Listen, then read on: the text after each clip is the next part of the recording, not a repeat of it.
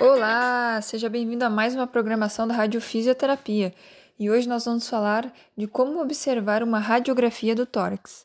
No ambiente hospitalar, a incidência mais utilizada é a antero-posterior e por isso precisamos ficar atentos a algumas observações.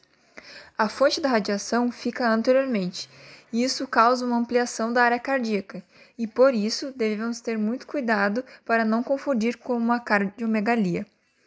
Quando a densidade do tecido for alta, a imagem fica hipotransparente, como é o caso dos ossos.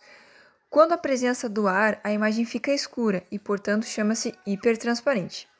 Por isso, a qualidade do exame é muito importante, e só assim poderemos detectar anomalias corretamente, como, por exemplo, derrame pleural, pneumonia, atelectasia e pneumotórax. Então é isso, galera. Muito obrigado mais uma vez e boa noite.